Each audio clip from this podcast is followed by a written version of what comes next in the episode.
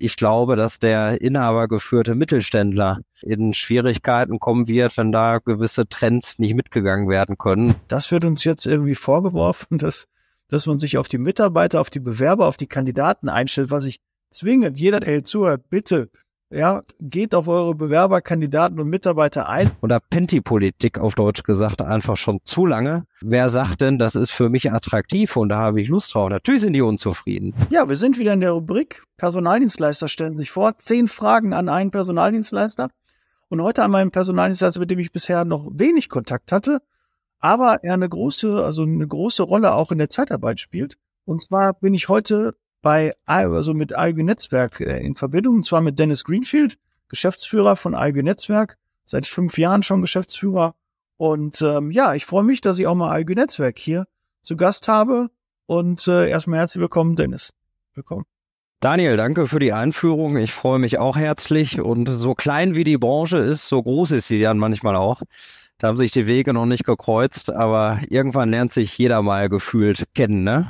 Ja, ihr habt ja vorher schon Kontakt, aber im Podcast ähm, habt ihr bisher noch nicht stattgefunden. Wir hatten noch niemanden ähm, im Interview aus eurer Gruppe auch und äh, von der Geschäftsführung und freue mich jetzt sehr, dass wir das jetzt äh, mal ändern konnten.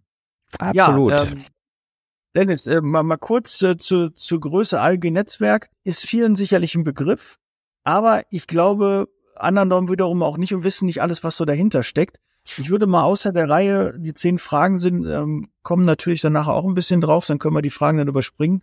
Aber kannst du einmal kurz so ein bisschen aufklären, Dennis, was ist denn genau ALG-Netzwerk? Ja, super gerne. Ich sage immer, wir sind so eine Art Schattenboxer. Denn die Branche ist ja geprägt von, von Großfilialisten, äh, den Top 15 der Lüdendonk-Liste, auf der anderen Seite gibt es noch viele inhabergeführte Mittelständler und wir als Alge Netzwerk, wir verbinden im Prinzip das Beste aus beiden Welten. Der Großfilialist hat ja große Vorteile mit seinem flächendeckenden Angebot, mit seiner Dienstleistungsbreite und Tiefe. Äh, andererseits äh, ist das ja so, dass die größte Stärke eines Menschen meist auch seine größte Schwäche ist und so ist das in Betrieben ja auch häufig. Äh, Größe ist ja bei Change-Prozessen immer ein bisschen träger oder wenn man mal was außer der Reihe machen will. Fluktuation ist auch, auch ein Thema bei den Großfilialisten. Ähm, auf der anderen Seite ist bei den inhabergeführten Betrieben Fluktuation gar kein Thema. Inhaber wechselt nicht, hoher Regionalbezug. Der ist aber auch Fluch und Segen zugleich. Wenn der Kunde überregional Unterstützung braucht, dann ist es eben so, dass man einen anderen Dienstleister vor Ort akquirieren muss. Und wir als ALG Netzwerk, äh, wir adressieren Menschen, die frei arbeiten wollen, die eigenverantwortlich arbeiten wollen und die sich auf das konzentrieren möchten, was ihnen Spaß macht. Und äh, so finden wir gelegentlich Menschen, mit denen wir zusammen ein Personaldienstleistungsunternehmen gründen. Vor Ort in der Gesellschaft liegt das Operativgeschäft mit Vertrieb, Recruiting, Matching. Wir machen alles, was man im Hintergrund braucht, also mit IT, Marketing, Software, ähm, rechtlichen Rahmen abstecken. Wir finanzieren, wir gebären also Start-ups in einem bestehenden Markt, ähm, haben damit auch ein Geschäftsmodell, das skaliert und betreiben auf die Art und Weise so 50 Personaldienstleistungsunternehmen in Deutschland, in den Fachbereichen Medizin, Pflege, Soziales, Ärzte, gewerblich, technisch, Office, Finance, IT, auch noch ein bisschen Engineering. Jede Gesellschaft ist spezialisiert. In Summe sind wir ein Generalist und sind die einzigen, die diese inhabergeführte Kompetenz dann bundesweit auch wirklich flächendeckend an 120 Standorten zur Verfügung stellen. AÜ und Personalvermittlung sind unsere äh, Haupttätigkeitsschwerpunkte. Und wir hier in der Zentrale der Holding sitzen in Detmold am Fuße des Hermannsdenkmals und äh, sind äh, dann in ganz Deutschland mit unseren verschiedenen Gesellschaften und Standorten aktiv.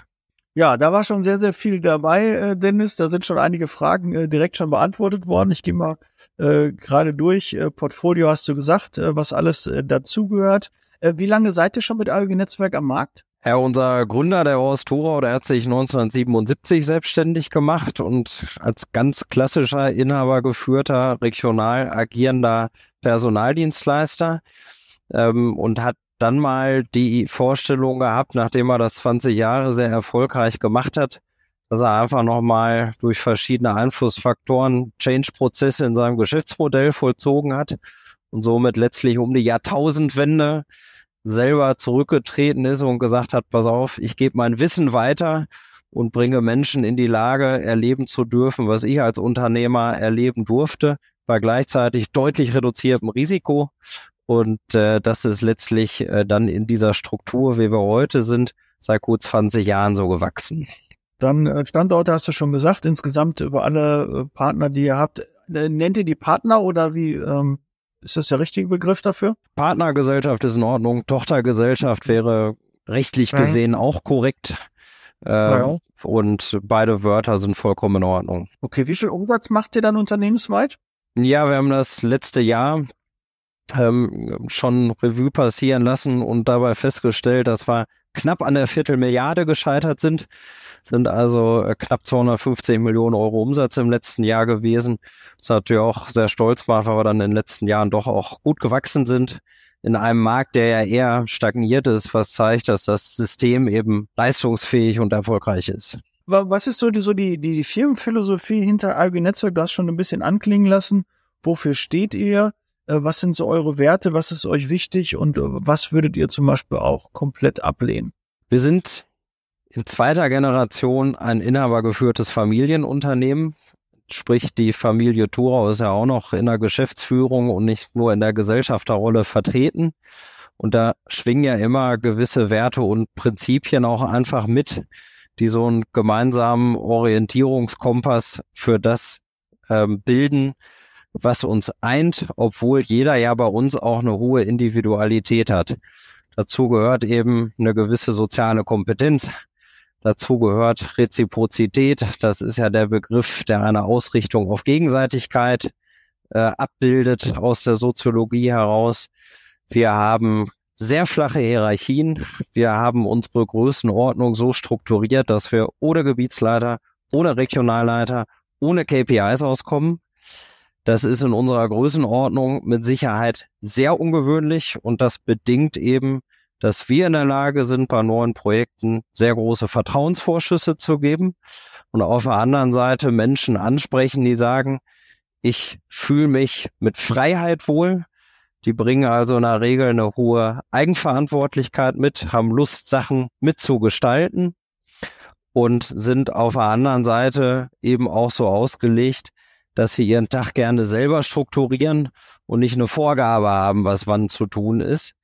Und damit muss man natürlich auch umgehen können. Das ist natürlich eine Riesenfreude, wenn das alles funktioniert, kann aber auch zu einer großen Bürde sein, wenn mal eine Phase kommt, wo das vielleicht nicht alles wie von selbst läuft. Das erleben wir natürlich auch.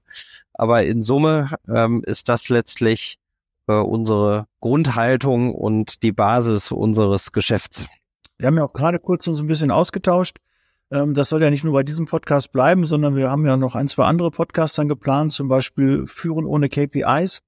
Ähm, könnte ein möglicher Titel sein, weil äh, da seid ihr auch äh, federführend, dass ihr also sehr außergewöhnlich nicht ähm, anhand von KPIs führt, sondern anders. Und das könnten wir dann in einem gemeinsamen Podcast ähm, halt besprechen. Ähm, Dennis, was lehnt ihr ab? Wo, wo würdet ihr sagen, das sind auf keinen Fall wir und damit distan davon distanzieren wir uns auch? Ja, wir sind äh, extrem compliant. Das ist bei uns natürlich auch absoluter Basiswert. Erhält ja auch letztlich die Geschäftsgrundlage. Äh, wenn ich etwas Erlaubnisgefährdendes tue, dann komme ich natürlich auch immer gleich in den Bereich rein, dass, die gesamte Geschäftsgrundlage extrem gefährdet ist. Wir haben uns eben so aufgestellt, dass wir ähm, Syndikusanwältin beschäftigen, Wirtschaftsrechtler haben wir noch dazu. Wir haben hier einen, eigenen Support für SWOOF, können auch die Datenbanken selber aufsetzen, so dass wir ganz in die Tiefe kommen und absolut sicherstellen, dass tarifvertraglich immer alles in Ordnung läuft, dass alles ordentlich in Bezug genommen wird und dass wir bei Zweifelsfällen auch immer ganz schnell und kompetent eine Lösung finden. Und äh, so Themen, wo unsere Branche dann teilweise äh, dann eben auch mal in diese Schmuddelecke gestellt werden. Die sind bei uns absolute No-Gos. Die gibt's auch nicht. Äh, klar sind wir dann auch äh, davon betroffen, dass dann gern mal über einen ganzen Kamm geschoren wird. Äh, letztlich ist aber jeder Einzelne ja auch dafür verantwortlich, gesamtgesellschaftlich seiner Verantwortung gerecht zu werden und auch gar keine Angriffsfläche zu bieten. Und da sind wir eben sehr hinterher. Auch Bereich Datenschutz nehmen wir es, glaube ich, ein bisschen genauer als andere Marktbegleiter. Das stellen wir aus Bewerbungsgesprächen fest. Wir brauchen ein eigenes Kompetenzteam und automatisierte Workflows, sodass wir wirklich auf der ganzen Linie total compliant sind. Aber Dennis, als AÜG-Netzwerk tretet ihr nicht mit eigener Zeitarbeitsfirma auf, sondern immer unter anderen Namen mit äh, eurer Geschäftspartner oder äh, Tochtergesellschaft. Ganz genau. Das AÜG-Netzwerk oh. hat noch nicht mal eine Erlaubnisurkunde. Also selbst wenn ich jetzt wollte, ich könnte gar nicht. Das ja. machen unsere Gesellschaften, die dann wirklich im Operativgeschäft tätig sind. Äh, die haben dann auch lokal ja ihre Marktpräsenz, die haben ihr Bewerbernetzwerk, die haben ihre Kunden, sodass man unsere Gesellschaften regional oder auch überregional. Die Akut-Med-Gruppe ist ja auch bundesweit zum Beispiel aktiv. Ähm, dann kennt, da sieht man auch, wie flexibel dieses System ist. Ähm, die Akut Med haben wir vor bald 20 Jahren gegründet. Äh, die hat inzwischen auch eine Mehrmarkenstrategie, um zum Beispiel in einem Standort mehrere Büros gleichzeitig betreiben zu können, so dass wir dann im Prinzip schon wieder die Holding in der Holding haben. Ähm, und das ist eben auch eine, eine Flexibilität und Vielfältigkeit, die unseren Gründungspartnern zur Verfügung steht, die es äh, im Markt ansonsten so auch nicht gibt. Und äh, dadurch kennt man uns nicht unbedingt aus Kunden- oder Mitarbeiterperspektive, aber nimmt uns in der Branche wahr und das ALG-Netzwerk gibt diesem Gesamtverbund dann eben ein, ein Dach und einen einheitlichen Namen nach außen. Ja, schön. Dann kommen wir ein bisschen äh, Licht ins Dunkel. Ähm, wenn jetzt kann man sich das schon mal ein bisschen besser vorstellen. Ähm, Dennis, was begeistert dich dann an der, an der Branche Zeitarbeit? Wie, wie lange, du bist jetzt fünf Jahre Geschäftsführer, ähm, wie lange bist du insgesamt schon in der Zeitarbeit? Ja, ich bin tatsächlich ein Kind dieser Unternehmensgruppe. Ich bin vor bald zwölf Jahren, das war im, im März äh, 2011, da lag ich im Weidenkörbchen vor den Türen der Firma als Praktikant, wurde liebevoll aufgenommen und habe mich dann über Minijobber und eine Werkstudententätigkeit dann ins feste Anstellungsverhältnis hineingearbeitet, durfte dann äh, mein Temperament kultivieren und meine Kenntnisse erweitern und habe dann tatsächlich auch in dieser Branche noch gar kein anderes Unternehmen kennengelernt. Äh, werde ich auch nicht, weil ich hier in Rente gehen möchte und bin dadurch aber, aus, ähm, ja. jo, bin dann hier aber beruflich komplett sozialisiert und was mich an der Branche so begeistert ist, äh, ich bin kein Typ, der Routinen mag. Natürlich mag die jeder Mensch, so sind wir angelegt, aber ich finde Abwechslung einfach total toll und ich mag es immer wieder neue Sachen auszuprobieren. Und durch unsere verschiedensten Projekte äh, ist hier die Gleichung zum operativen Tagesgeschäft, was ich auch mal eine Zeit lang hier in der Gruppe gemacht habe, dass kein Tag dem anderen gleicht und man immer neue Herausforderungen hat. Äh, ich wäre also, ähm, meine Schwester, die, deswegen kann ich da sagen, die ist Beamtin, das wäre so gar nichts für mich, äh, ohne dass ich da irgendeinem Beamten zu nahe treten möchte. Da spreche ich eine reine Ich-Botschaft und das finde ich an der Branche einfach klasse. Das ist Abwechslung pur. Keine Woche ist wie die andere, das kann ich bestätigen aus jetzt fast 20 Jahren Zeitarbeit. Das hat sich nicht geändert. Egal welches Unternehmen, egal in welcher Position und welchen Job ich in der Zeitarbeit gemacht habe, es ist immer irgendwie neue Herausforderungen, immer wieder herausfordernd und äh, ja, auch von außen kommen halt immer wieder Einflüsse, mit denen man oh, ja. sich dann auseinandersetzen muss. Ne? Nicht nur ja Corona, Finanzwirtschaftskrise, das sind ja nur einige, aber auch gesetzliche Veränderungen oder generelle Gegebenheiten am Arbeitsmarkt, die äh, betreffen uns natürlich. Was, äh, Dennis, macht aus deiner Sicht einen guten Arbeitgeber aus? Was äh, ist so, welche Eigenschaften muss ein guter Arbeitgeber haben?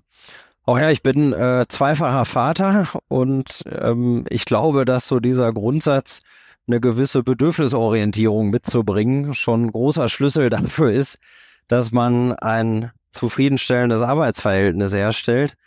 Ähm, denn was ja klassisch ist auf dem Arbeitsmarkt, jeder kennt erstmal seine eigenen Bedürfnisse, also sowohl die Bewerber und Mitarbeiter als auch die, die Arbeitgeber und Kundenbetriebe. Und am Ende des Tages ist man ja da drin gefordert zu gucken, was für ein Bedürfnis hat der eine, was hat der andere und da eine möglichst große Deckungsgleichheit einfach hinzubekommen. Das ist der Schlüssel zu einer geringen Fluktuation. Darauf zielen wir auch total ab. Äh, das heißt, unsere Auffassung, das ist auch meine persönliche, kreiere Arbeitsumfelde und Jobs, ähm, wo das, was einem Spaß macht, einen möglichst großen Anteil hat und das, was Pflicht und Fleiß erfordert, möglichst gering. Und wenn ich das hinbekomme, dann habe ich schon mal eine super gute Grundlage für eine geringe Fluktuation gelegt und dann komme ich auch in den Bereich, wo Menschen einen gerne weiterempfehlen, da sind ja letztlich unsere Evangelisten, die wir heutzutage brauchen. Über Stellenanzeigen geht ja nichts mehr. Empfehlungsmarketing ist die Nummer eins. Und deswegen ist dieser Punkt auch in Zukunft an, an Bedeutsamkeit kaum zu überschätzen. Ja, bin ich vollkommen bei dir. Ähm, die alten, äh, also wenn man so 20, vor 20 Jahren Zeitarbeit kennengelernt oder vielleicht auch vor 10 Jahren, es hat sich halt grundlegend schon verändert. Äh, sie haben jetzt eher einen Arbeitnehmermarkt als einen Arbeitgebermarkt, was die Bewerbersituation angeht. Also da muss man natürlich regelmäßig sich auch äh, verändern und neuen, neue Prozesse, neue Wege gehen und auch mal ausprobieren. Und äh, das hat sich natürlich ganz klar äh, verändert. Welche Herausforderungen, ähm, außer diese Veränderungen, die halt äh, regelmäßig sind, siehst du auch als größte derzeit in der Zeitarbeit an? Welche Herausforderungen haben wir da? Ja gut, ich glaube, eine generelle Herausforderung, die wir uns gerade alle teilen auf dem Markt, ist die, der Arbeitskräftemangel. Das geht ja in der Entgeltgruppe 1 los und endet bei den top qualifizierten Kräften. Und das wird auch in Zukunft nicht besser werden. Äh, wir sind ja auch ausgenommen vom Fachkräfteeinwanderungsgesetz. Mal gucken, ob sich das noch ändert, sodass ja auch ein Teil der Arbeitssuchenden für uns überhaupt nicht in Frage kommt, obwohl wir super dabei helfen könnten, die auf dem Arbeitsmarkt zu integrieren. Die zweite große Komponente, und das wird wirklich für eine taffe Zeit sorgen, ist, dass wir auch gerade wirtschaftlich in einer Umbruchphase sind und äh, die Auftragsvergabe der Unternehmen mit Sicherheit äh, eine etwas andere sein wird, als sie in den letzten Jahren war, weil einfach auch die Investitionen in bestimmten Branchen hier in Deutschland zurückgefahren werden. In den USA und China werden sie hochgefahren. Da ist ja die Chemiebranche gerade ein super Beispiel für und das sorgt natürlich auch für einen Umbruch in der Kundenstruktur bei dem einen oder anderen oder auch einfach in der strategischen Personalausrichtung von äh, den Kunden. Und das bedeutet, ich meine, ich muss Vertrieb und Recruiting immer irgendwie in der Waage halten, dass aber die Intensität, was muss ich da rein tun, damit ich zu einem auskömmlichen Geschäft komme, die wird zunehmen und ich muss da auch smarte Wege gehen. Das ist ja nicht nur, ich schalte eine Stelle, post and pray, gucke, was komme. Äh, wir haben äh, schon Vermittlungsfirmen in unserem Netzwerk, die, äh, um PV-Kandidaten zu kriegen, nicht klassisches Executive Search, rein PV-Kandidaten schon in die telefonische Direktansprache reingehen. Und ich glaube, das sind so Themen, die werden uns treiben. Online-Marketing-Themen werden uns zusätzlich treiben. Und äh, wir müssen mit anderen Conversion Rates klarkommen. Das heißt, die, die Zahl an Akquise-Telefonaten oder Bewerbungsgesprächen, die ich terminiere, wird größer werden, um zum Abschluss zu kommen. Ähm, das werde ich kompensieren müssen über erhöhte Preise und erhöhte Margen, äh, weil die Kosten auch einfach steigen. Und da werden wir uns, glaube ich, in diesem Jahr in guter Gesellschaft äh, befinden, wenn wir abermalige Kostensteigerungen an unsere Kunden auch einfach weitergeben müssen. Und ich glaube, dass der inhabergeführte Mittelständler, der sein Geschäftsmodell schon 10, 15 Jahre so fährt, wie er es gerade fährt, äh, in Schwierigkeiten kommen wird, wenn da gewisse Trends nicht mitgegangen werden können. Und da ist eben in unserer Gruppe das Gute, dass wir uns diese Sachen aufteilen. Äh, wir fahren ja äh, den Zehnkampf nicht alleine, den machen wir zu zweit, so dass wir uns einfach auf verschiedene Kompetenzen konzentrieren können. Und ich glaube, das ist auch ein Schlüssel, warum wir diese, diese Herausforderung und diese vielbeschworene Zeitenwende auch gut meistern werden. Jetzt hast du schon so ein bisschen, weil das wäre so die nächste Frage, wo siehst du die Zeitarbeit, so ein bisschen Glaskugel gucken in, in den nächsten fünf Jahren, was sich da tun wird. Jetzt hast du schon einige Ausblicke ähm, gegeben. Aber glaubst du, dass die, die Zeitarbeit an, an sich nochmal verändert wird, dass das in fünf Jahren ein anderes Geschäft sein wird? Ja, die Frage ist, in welcher Hinsicht. Wenn wir uns rechtliche Rahmenbedingungen angucken, dann ist es in Deutschland natürlich immer plausibel, dass irgendjemand auf die Idee kommt, unsere Branche weiter regulieren zu wollen. Da sind ja auch aktuell Stimmen aus der Pflege immer wieder laut und ich glaube, da ist die Branche gut beraten, generell wachsam zu sein, denn äh, die Causa Tönnies hat vorgemacht, wie schnell so eine Änderung kommen kann, wenn die Politik denn will. Jahrelang war es nicht populär, das Schnitzel für den Deutschen teurer zu machen. Äh, die Kräfte, die da betroffen waren, die bringen keine Wählerstimmen, also hat man nichts gemacht. Corona gibt dem Ding eine andere Drehrichtung und zack, habe ich eine Regulierung, die kein Mensch zwei Monate vorher hätte kommen sehen. Äh, da ist die Branche auch teilweise ein bisschen träge, äh, so dass wir eine außerverbandliche Initiative auch noch fahren, um solche Sachen politisch auch viel früher und proaktiv zu adressieren. Was unsere Daseinsberechtigung generell angeht, bin ich fest davon überzeugt, dass wenn wir Fachkräfte oder Arbeitskräfte, die generell nicht in Großzahl auf dem Arbeitsmarkt zur Verfügung stehen, bekommen, die der Kunde nicht bekommt, dass unser Geschäftsmodell legitimiert bleibt und auch Auftragsspitzen, äh, Krankheitswellen, was auch immer, das wird in den nächsten Jahren nicht verschwinden, so dass wir als Arbeitsmarktinstrument unentbehrlich sind und dadurch auch unsere Daseinsberechtigung behalten werden. Ich äh, vollkommen beide sehe ich auch so. Nochmal kurz zu der Pflege, vielleicht passt das jetzt auch gerade da rein. Ähm, laut meinen Recherchen ähm, haben wir 1,67 Millionen äh, Beschäftigte in dem, in dem Pflegebereich und 20, lass es 25.000 sein, die in der Zeitarbeit äh, tätig sind. Bei 20.000 habe ich mal ausgehört, sind es 1,2 Prozent. Lass es 1,4, 1,6 sein. Aber worüber reden wir? Ja, wir, uns wird immer vorgeworfen, dass äh, in der Zeitarbeit wir, wir die Mitarbeiter schlecht behandeln, die schlecht bezahlt werden. Und jetzt kommt man in der Pflege dahin und sagt, den Mitarbeitern geht's zu gut, die verdienen zu gut, die fühlen sich zu sehr wohl, wir bekommen die gar nicht wieder zurück bei uns. Ja, wir können über den Zeitarbeitskanal gar nicht rekrutieren. Jetzt müssen wir das mal reglementieren. Also so ein Blödsinn, das einfach äh, irgendwie man, man sieht, da macht jemand was richtig, was ihm eigentlich immer vorgeworfen wird, dass wir nicht gut mit den Mitarbeitern, weil ist doch mal, sagen wir mal ehrlich, wie viele unserer Mitarbeiter wurden schon gefragt, warum bist du denn bei einer Zeitarbeitsfirma angefangen, ne? Wie, wir haben doch ausgeschrieben, warum hast du dich nicht bei uns gemeldet, ne? Ja. Denke, was in deinem Leben falsch gelaufen, schief gelaufen? Ja, Blödsinn. Ne? Mittlerweile haben wir uns als guter Arbeitgeber positioniert am Markt. Die Pflegekräfte kommen gerne zu uns, weil sie wertschätzend behandelt werden, weil sie leistungsgerecht behandelt werden und weil auch natürlich ähm, jeder hat äh, Schwierigkeiten auch, hat vielleicht äh, Einschränkungen, was die Arbeitszeit angeht, äh, was die Bereitschaft zu gewissen Dingen angeht. Äh, darauf gehen wir ein, bilden das ab bei Kunden und das wird uns jetzt irgendwie vorgeworfen, dass, dass man sich auf die Mitarbeiter, auf die Bewerber, auf die Kandidaten einstellt, was ich zwingend, jeder, der hier zuhört, bitte, ja, geht auf eure Bewerber, Kandidaten und Mitarbeiter ein, sonst habt ihr die nicht mehr lange oder sie bewerben sich nicht bei euch.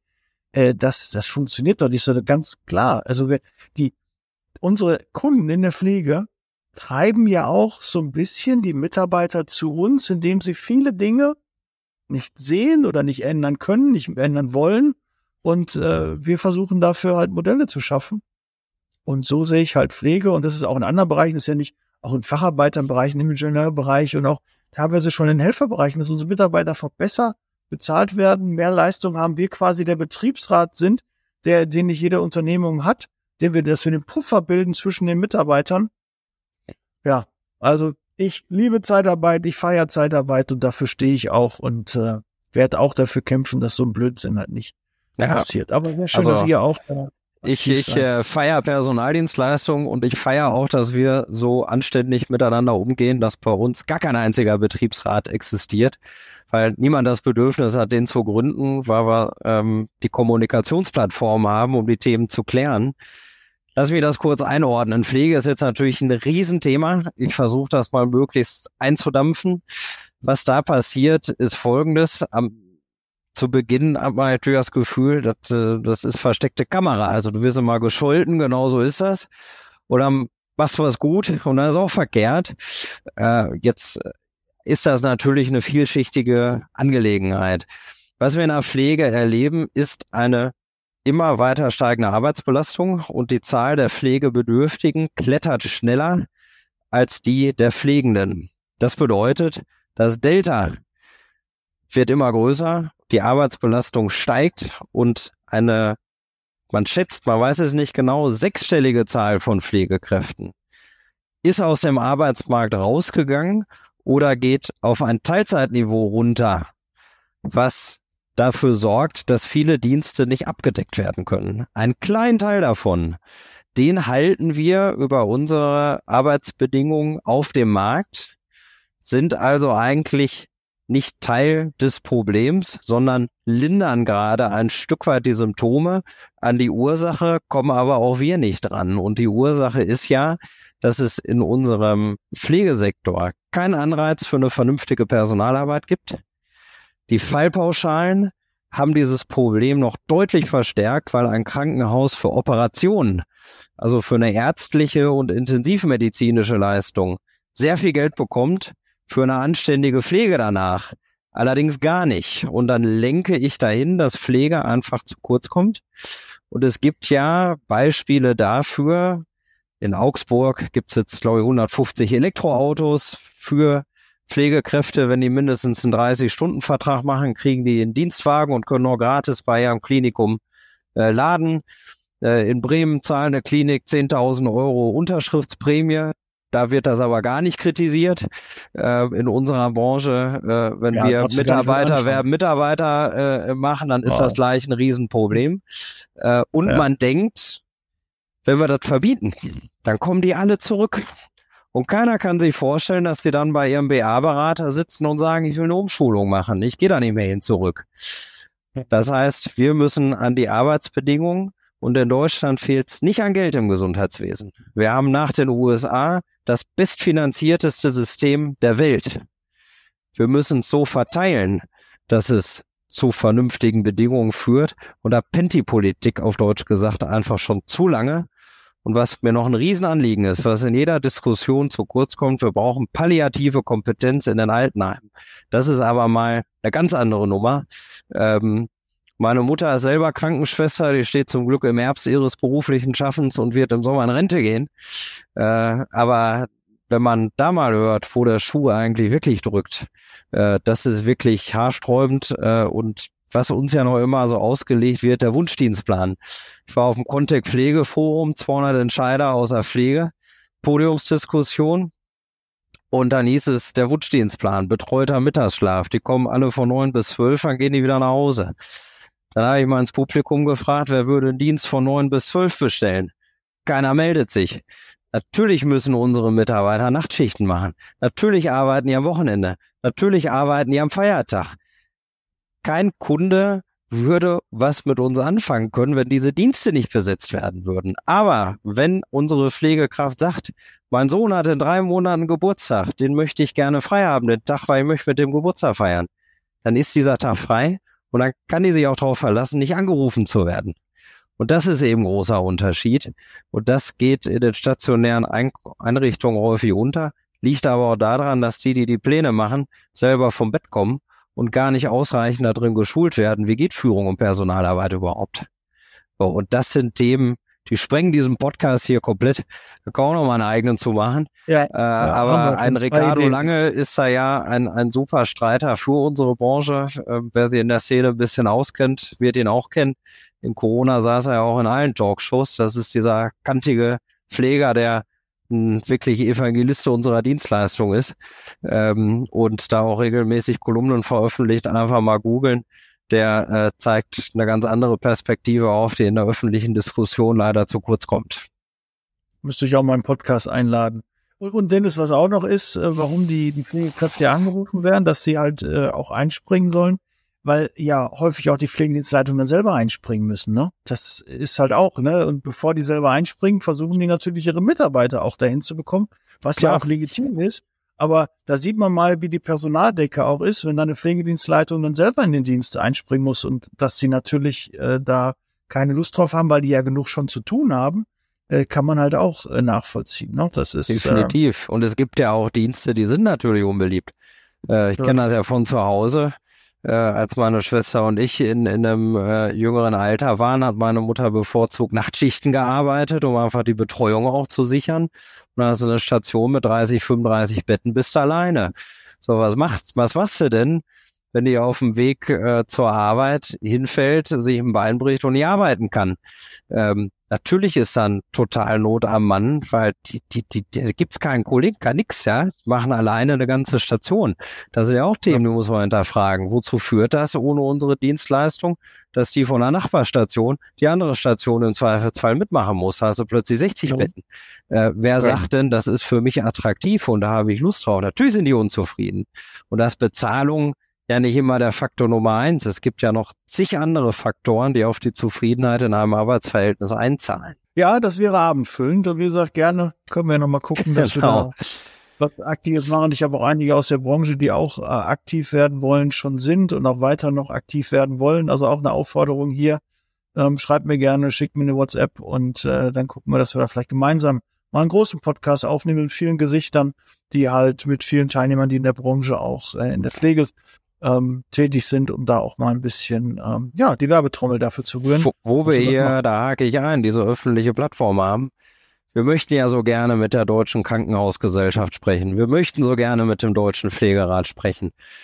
Wir möchten so gerne mit den Gesundheitsministern sprechen. Äh, dann wäre es natürlich auch toll, wenn unsere Terminvorschläge irgendwann mal angenommen werden würden. Denn äh, wir können diesen gesellschaftlichen Dialog gemeinsam viel besser führen, als wenn immer zwei Fronten gegeneinander stehen und unsere Energie da reinsetzen, gesamtgesellschaftlich einfach eine Verbesserung für dieses Land und diesen Sektor zu erreichen. Und deswegen nutze ich hier die Stelle gerne nochmal. Vielleicht hört es irgendein Stakeholder, äh, kommt auf uns zu. Ähm, ich verweise auch nochmal auf die Initiative, auch wenn ich Personaldienstleistung als Begriff äh, lieber mag, aber wir müssen ja auch an SEO und SEA denken. Zeitarbeit sichert Pflege. Äh, da sind auch Kontaktdaten zu unserer Initiative und wir sind äh, total gesprächsbereit und würden da gerne gemeinsam dran arbeiten, äh, dass äh, die Fronten abgebaut werden und wir unsere Energie gemeinsam für das Thema einbringen, was uns alle irgendwann mal betreffen wird. Äh, und deswegen ist es auch so relevant. Sehr schön, da können wir mal gucken, da nehmen wir noch ähm, mal Kontakt auf. Ähm, die letzte Frage, Dennis, ähm, drei Wörter, die du mit Zeitarbeit ähm, verbindest. Ich hoffe idealerweise positiv. Flexibilität, Change gleich Chance und kontinuierliche Verbesserungen. Ja, okay. Ja, auch drei wichtige Punkte. Ja, Dennis, wir sind am Ende des Podcasts. Vielen Dank. Dem Gast gehört immer das letzte Wort. Was haben wir noch vergessen, Dennis? Wie kann man dich erreichen? Wie kann man Kontakt zu euch aufnehmen? Ähm, wie geht das verstanden? Ja, man, man findet äh, mich auf den einschlägigen Berufeportalen, sowohl Xing als auch LinkedIn. Wer also in den bilateralen persönlichen Kontakt mit mir treten möchte, schreibt mich am besten dort an. Das ist der niedrigschwelligste Weg. Und äh, ja, ansonsten bleibt mir nur äh, sowohl der Branche als auch dir, lieber Daniel, Danke zu sagen äh, für das Gespräch. Nicht ärgern lassen, Ohren steif halten und an die Selbstwirksamkeit glauben dann wird auch das ein gutes Jahr. Wird's auch. Wir haben alle Jahre schon rumgekriegt und haben uns immer wieder auf neue Situationen eingestellt. Und wenn das auch dieses Jahr. Und wir wissen noch gar nicht, was uns alles dieses Jahr erreichen wird, ereilen wird. Und auch das werden wir wieder, ja, ähm, meistern. Ja, Dennis, vielen Dank. Bereit für Zeitarbeit. Ähm, sehr schön, dass auch Alge Netzwerk hier mal ähm, zu Wort gekommen ist. Freue ich mich sehr drüber. Ähm, abonnieren nicht vergessen, Kanal ähm, abonnieren und auch teilen, damit noch mehr über diesen Podcast, über diese Podcast-Folge informiert werden. In diesem Sinne freue ich mich auf den nächsten Podcast, das nächste YouTube-Video. Wir sind raus. Vielen Dank, dass ihr so lange da geblieben seid. Ciao. Danke, Dennis. Ciao. Der Podcast wurde unterstützt von HR4U, ihrer HR-Software.